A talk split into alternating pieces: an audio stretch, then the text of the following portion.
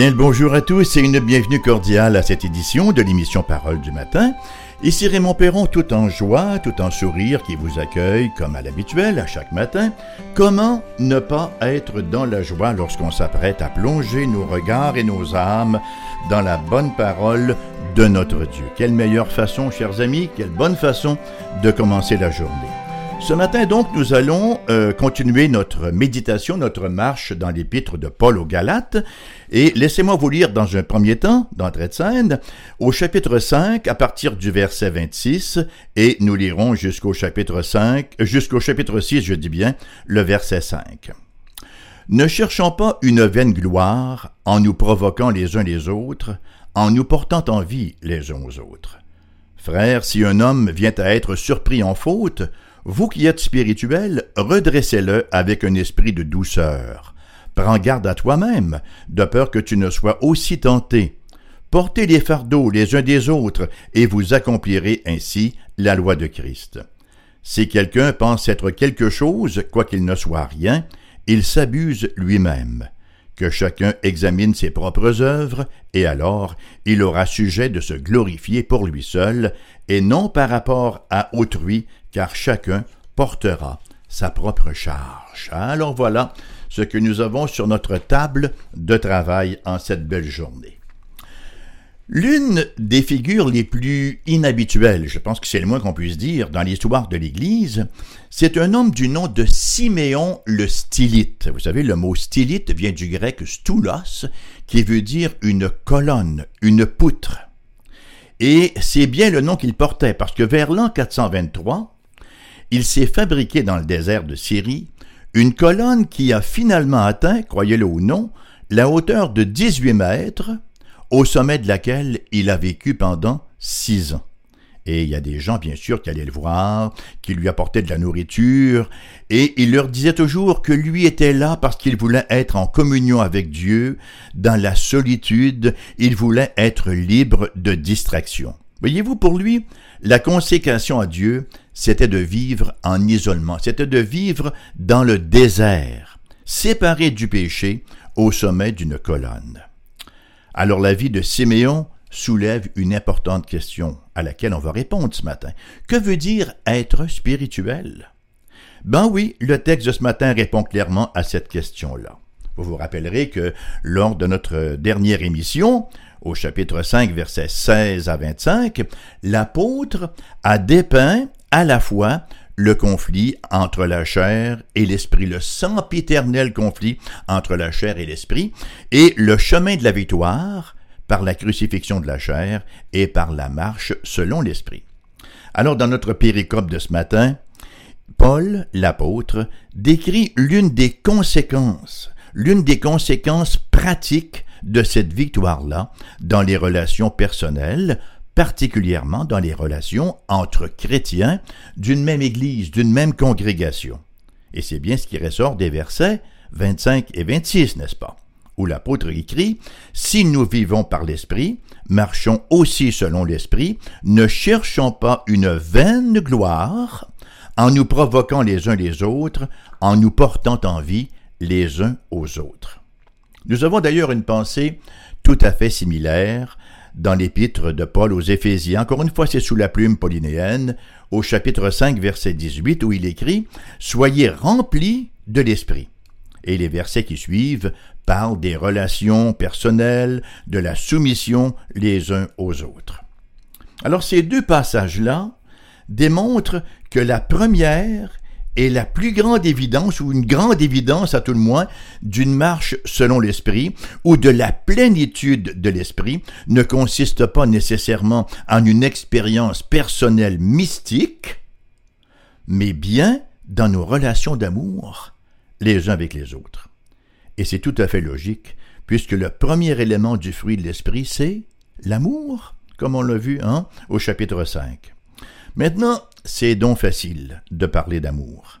C'est facile de parler d'amour de manière abstraite, de manière générale, mais c'est une autre mouvance que de le faire atterrir, cet amour-là, concrètement dans les situations du quotidien. Et c'est l'essence du propos de l'apôtre Paul dans le texte d'aujourd'hui. Mon premier point, donc, enfin j'en ai deux, c'est pas très compliqué, hein? Comment ne pas se traiter mutuellement? Mon deuxième point, comment nous traiter mutuellement, et peut-être qu'on ajoutera un troisième point, un exemple d'entraide, porter les fardeaux les uns des autres. Donc, verset 26, Comment ne pas se traiter mutuellement? Verset 26. Ne cherchons pas une vaine gloire en nous provoquant les uns les autres, en nous portant envie les uns aux autres. Nous revenons donc sur ce verset que nous avons touché brièvement lors de notre dernière émission, et c'est particulièrement instructif alors qu'il nous montre que notre conduite envers les autres, elle est déterminée par quoi? Par l'opinion que nous avons de nous-mêmes. Notre conduite envers les autres est grandement déterminée par l'opinion que nous avons de nous-mêmes. La vanité, la vaine gloire qui fait qu'on provoque et qu'on envie les autres. Hein? Alors le mot traduit par vaine gloire, c'est un beau petit mot grec qui va comme suit, kenodoxos, qui veut dire une gloire vide, une gloire fausse. En somme, ce que le mot veut dire, c'est comme nourrir une illusion à propos de nous-mêmes.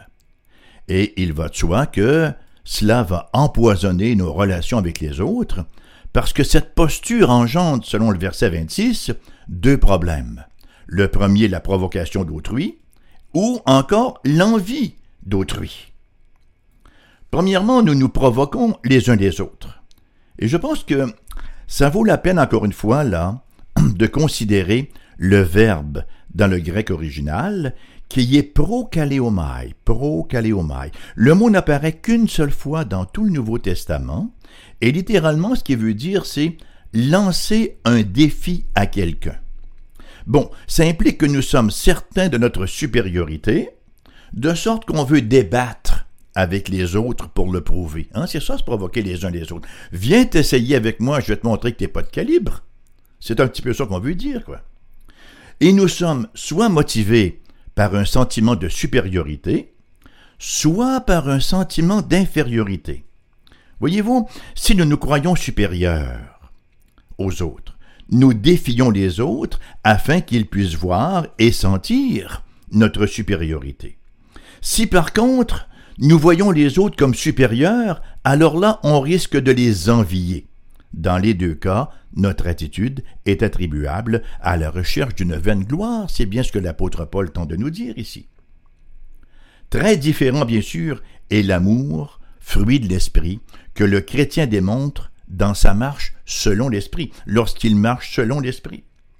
Il n'y a pas de vaine gloire ici, mais une recherche de soumission au Saint-Esprit.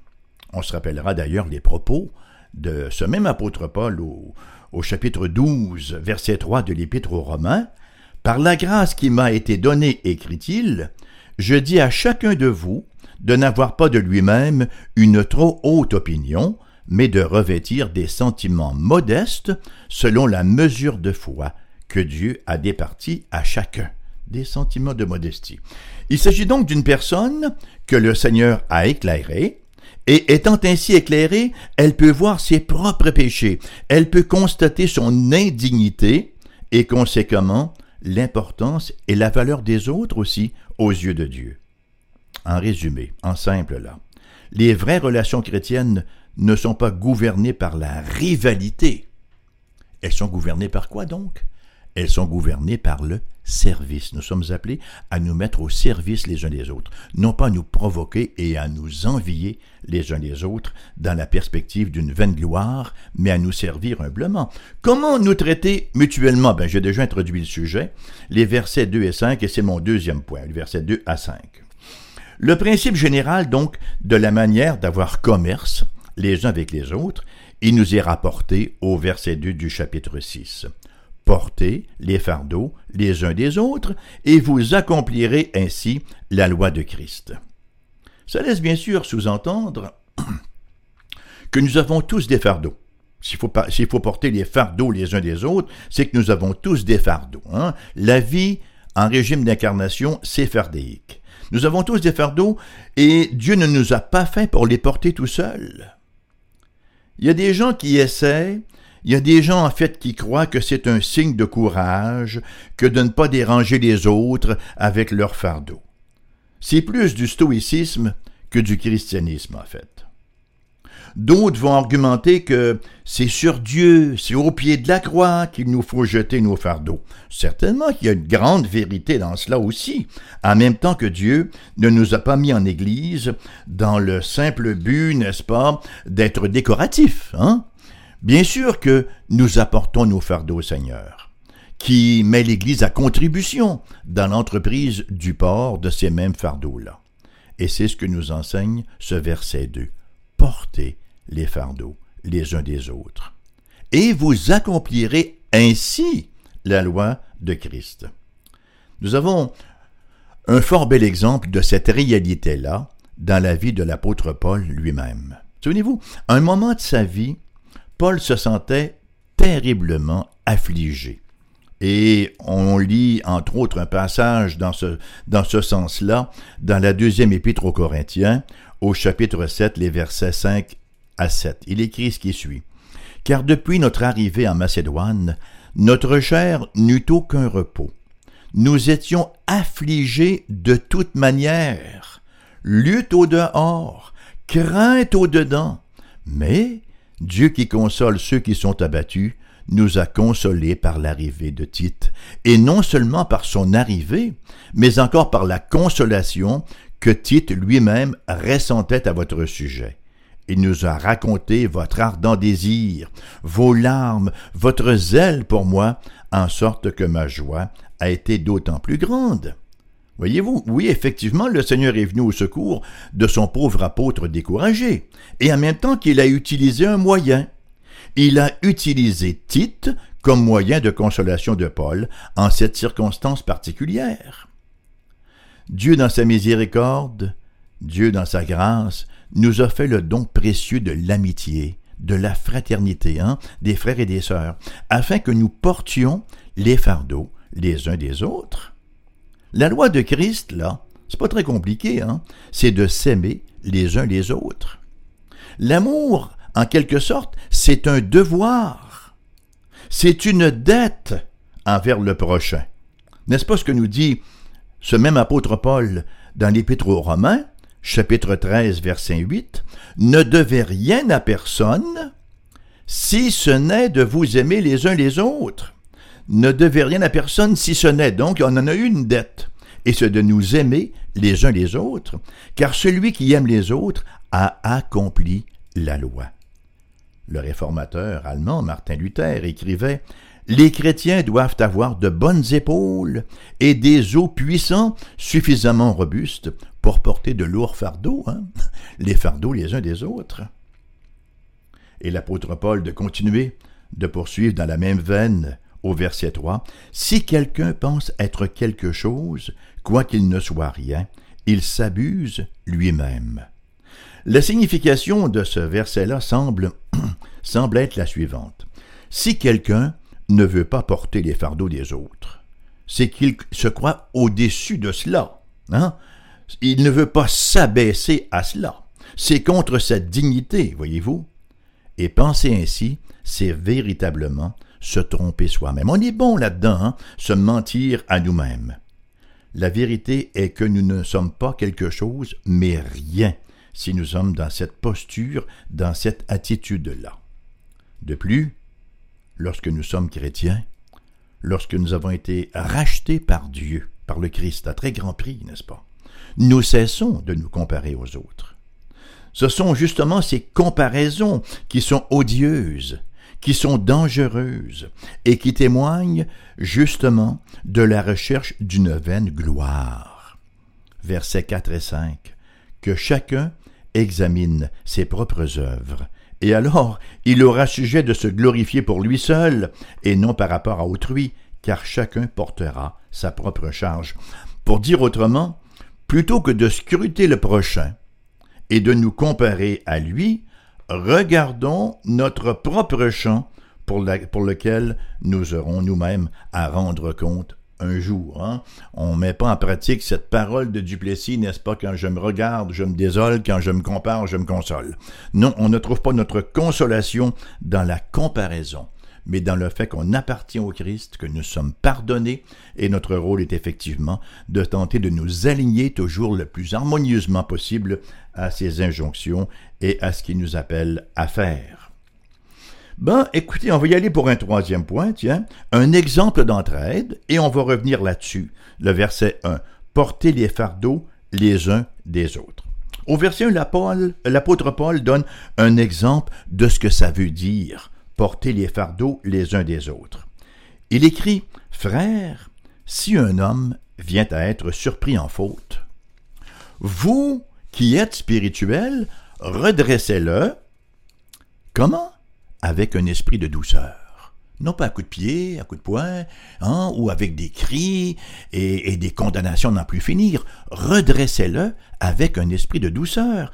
Prends garde à toi-même, de peur que tu ne sois aussi tenté. On n'est pas immunisé contre, contre quelque tentation que ça puisse être, n'est-ce pas? Nous sommes nous avons la capacité, n'est-ce pas, de tous les péchés possibles, imaginables et même inimaginables. Il nous faut bien dire à cet effet que les occasions de nous reprendre mutuellement ne manque pas. Hmm? Non pas qu'on soit constamment sur le dos des autres pour chaque détail. Ici, ce que l'apôtre nous dit, il nous dit que faire, il nous dit qui doit le faire, et il nous dit comment le faire. Parce que c'est important de se soutenir les uns les autres, de s'encourager les uns les autres, et, pour reprendre le propos de l'apôtre ici, de se redresser les uns les autres. Donc, premièrement, que faire? Si un homme vient à être surpris en faute, redressez-le. Le verbe utilisé, c'est un de mes, verbes favoris dans le Nouveau Testament. C'est un verbe très instructif, c'est le verbe katartizo. Retenez-le. Le verbe katartizo, c'est premièrement un terme médical. Le mot katartizo, c'est un terme qui est employé pour traiter une fracture ou pour traiter un os disloqué. Mais j'aime mieux l'autre signification qu'on retrouve dans Marc, chapitre 1, verset 19. Écoutez bien. Et vous me direz, où est le verbe katartizo dans, ce verset-là? Étant allé un peu plus loin, il vit Jacques, fils de Zébédée, et Jean son frère, qui eux aussi étaient dans une barque et réparaient les filets. Il est où le verbe katartizo? Le verbe réparer réparer les filets. Voyez-vous, ils étaient allés à la pêche, les filets s'étaient brisés. Ils avaient besoin d'être remis en ordre, d'abord d'être nettoyés et remis en ordre pour être propres à une autre euh, à une autre histoire de pêche, hein, à un autre voyage de pêche. Ben, réparer les filets. Nous qui sommes des pêcheurs d'hommes, hein, nous sommes des pêcheurs d'hommes, alors nous sommes appelés à nous réparer mutuellement, à nous cathartiser mutuellement. Alors lorsqu'on voit quelqu'un commettre une faute, on ne doit pas euh, rien faire en disant qu'après tout, bon ben c'est pas de mes affaires et je veux surtout pas m'en mêler, le Seigneur va s'en occuper. Ça c'est de l'irresponsabilité, c'est pas de la fraternité. Non plus qu'on ne doive à l'opposé mépriser ou surcondamner cette personne-là dans notre cœur, de sorte que si elle souffre les conséquences de son délit mineur, on ne dit pas ben tant mieux, hein, elle a couru après, elle a ce qu'elle mérite. Non, ce n'est pas l'attitude à adopter. On ne doit pas non plus se rendre immédiatement chez le pasteur ou répandre la chose dans la congrégation. L'injonction première, c'est redressez-la. Vous l'avez surpris en faute. Ce n'est pas sans nous rappeler le modus operandi que nous retrouvons dans l'Évangile selon Matthieu, chapitre 18, versets 15 à 17, hein, le fameux beau verset qui nous parle de la discipline ecclésiastique. Euh, alors ça va comme suit. Si ton frère a péché, va et reprends-le entre toi et lui seul. S'il t'écoute, tu as gagné ton frère. Mais s'il ne t'écoute pas, prends avec toi une ou deux personnes afin que toute l'affaire se règle sur la déclaration de deux ou de trois témoins. S'il refuse de les écouter, dis-le à l'Église. Et s'il refuse aussi d'écouter l'Église, qu'il soit pour toi comme un païen et un publicain. Donc, que faire redresser. Comment le faire? C'est-à-dire, qui doit le faire? Ben, vous qui êtes spirituel, dit-il. Vous qui êtes spirituel, c'est-à-dire vous qui marchez selon l'esprit. On ne se rue pas sur les gens pour les reprendre sur chaque détail éthique. Hein? C'est le genre d'intervention qui a la prière comme préambule. Il faut nous-mêmes être en harmonie, en pleine ligne avec l'Esprit Saint avant de commencer à vouloir reprendre les autres. On n'arrive pas avec une attitude de supériorité. Moi, je suis spirituel, laisse-moi te redresser, laisse-moi te reprendre. Troisièmement, comment le faire? Bon, vous qui êtes spirituel, redressez-le avec un esprit de douceur. Et on le fait dans quelle attitude, dans quel état d'esprit? Prends garde à toi-même, de peur que tu ne sois aussi tenté. C'est intéressant de noter que la douleur, pardon, c'est intéressant de noter que la douceur est mentionnée dans le cadre du fruit de l'esprit. Et nous avons la raison pour laquelle Paul mentionne que ce sont ceux qui sont spirituels qui doivent s'impliquer dans le ministère de la restauration, parce que ce sont eux qui vont faire montre de douceur. Et Paul d'ajouter que nous devons nous-mêmes nous surveiller pour ne pas être tentés, ce qui implique que nous avons conscience de ce que nous sommes, de notre propre faiblesse, hein, que nous sommes nous-mêmes des vases de terre d'une grande fragilité. Donc, nous avons ici toute la situation. Si un chrétien est surpris en faute, à commettre un péché évident, il doit être restauré par des croyants matures et spirituels, qui opéreront cette tâche délicate en toute douceur et en toute humilité. C'est triste, vous savez, de constater que la discipline ecclésiale est à peu près inexistante dans bien des églises évangéliques aujourd'hui. On a peur de confronter, on a peur de faire des vagues, on a peur de perdre des membres, de perdre des gens. Est-il utile de rappeler que la discipline ecclésiale, c'est une des trois caractéristiques d'une vraie Église?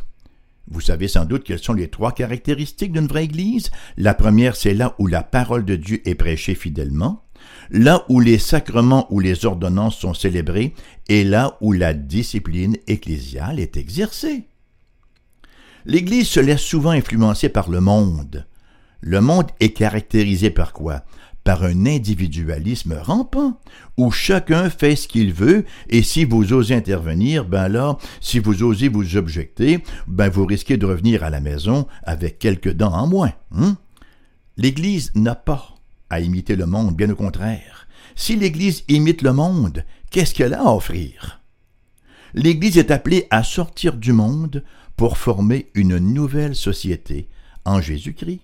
Cette société que Dieu a d'abord voulu en Adam, qu'il l'a complètement bousillé par sa faute, hein, mais Christ, le deuxième Adam, il est venu pour bâtir de manière invincible une société celle que le Christ voulait. Je bâtirai mon Église, et les portes du séjour des morts ne prévaudront point contre elle. Le, verbe je bâtirai, ce n'est pas un futur. C'est pas le Christ qui dit, ben bon, maintenant, dans le futur, je vais bâtir une Église. Non, c'est un volitif, c'est un décret de Dieu, une décision de la volonté divine. Je vais bâtir cette Église, et les portes du séjour des morts ne prévaudront point contre elle. Nous avons vu que l'apôtre Paul a longuement insisté sur notre liberté chrétienne, du fait que nous sommes des enfants de Dieu. Mais il met tout autant d'emphase sur notre conduite chrétienne responsable, du fait que nous sommes frères et sœurs en Christ Jésus. Et cette portion d'écriture-là, c'est la réponse néo-testamentaire à la question irresponsable de Caïn en Genèse chapitre 4 verset 9, alors que Dieu le confronte à la suite de son fratricide et lui demande où est ton frère Abel? Et Caïn de répondre Suis-je le gardien de mon frère?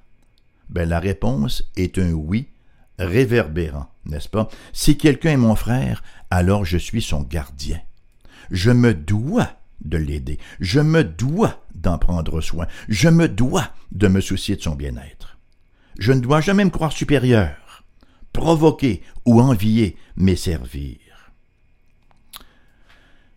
Vous tous qui m'écoutez ce matin, là, est-ce que vous êtes partie prenante de la fraternité chrétienne? Je ne parle pas ici d'une simple fréquentation d'église, mais bien de faire partie, d'être membre d'un corps où nous sommes redevables les uns envers les autres.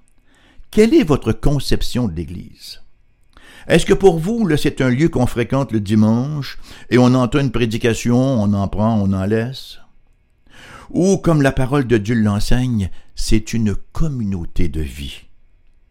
C'est une communauté envers laquelle nous avons une redevabilité. C'est une communauté que je suis appelé à servir.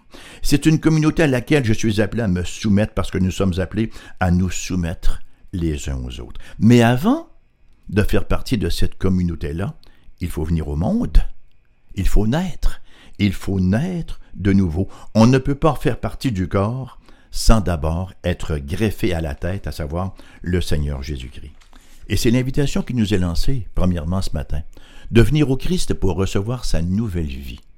Reconnaître que nous sommes des pécheurs qui ne pouvons d'aucune façon nous sauver nous-mêmes, que ne pouvons d'aucune façon nous construire une échelle pour monter jusqu'au ciel. Hein? À, Babel, à Babel, ils ont tenté cela, ça leur a guère réussi. Mais le ciel est venu vers nous dans la personne du Christ Jésus. La deuxième personne de la Sainte Trinité, le Dieu qui s'est fait homme. Il s'est fait homme. Tout ce que le Christ a fait sur terre, il l'a fait comme un homme, et ses actes surnaturels étaient faits par sa proximité avec l'Esprit de Dieu. voyez?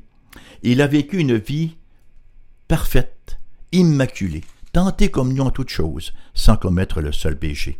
Il a mérité le salut. Il a mérité, hein, il a pleinement accompli la justice de Dieu et pourtant c'est lui qui ira subir le châtiment à la croix. Le châtiment que nous aurions dû subir.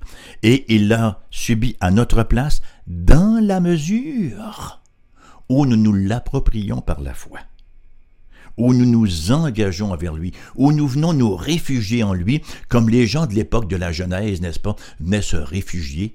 Le petit groupuscule était venu se réfugier dans l'arche. Venez au Christ Jésus pour recevoir le pardon de vos fautes, pour être réconcilié au Christ Jésus et devenir partie prenante de son corps, qu'est l'Église. L'émission se termine ainsi ce matin, chers amis. Mais, comme vous le savez certainement, elle va vous revenir en rediffusion à 14 heures cet après-midi. Et d'ici là, vous pouvez nous contacter. Vous connaissez les différentes avenues pour nous contacter. Nous avons une boîte vocale qui va recevoir votre appel téléphonique pour les gens de Québec, là. 88 688 0506. Ailleurs en province, parce que vous, nous écoutez peut-être à partir de Saint-Jérôme, où nous avons une répétitrice, ou avec votre téléphone cellulaire, parce qu'on est également sur Internet. Alors, vous pouvez nous contacter au numéro sans frais 1-877-659-0251. Nous avons une adresse courriel que vous retrouverez sur notre site internet, foifm.com, et une adresse postale AERBQ casier postal 40088, Québec QC G1H 2S5. Je vous souhaite une journée bien fun. Et ce qui est bien fun, c'est la sanctification et la marche avec Jésus. Paix, gloire et joie. À la prochaine, chers amis.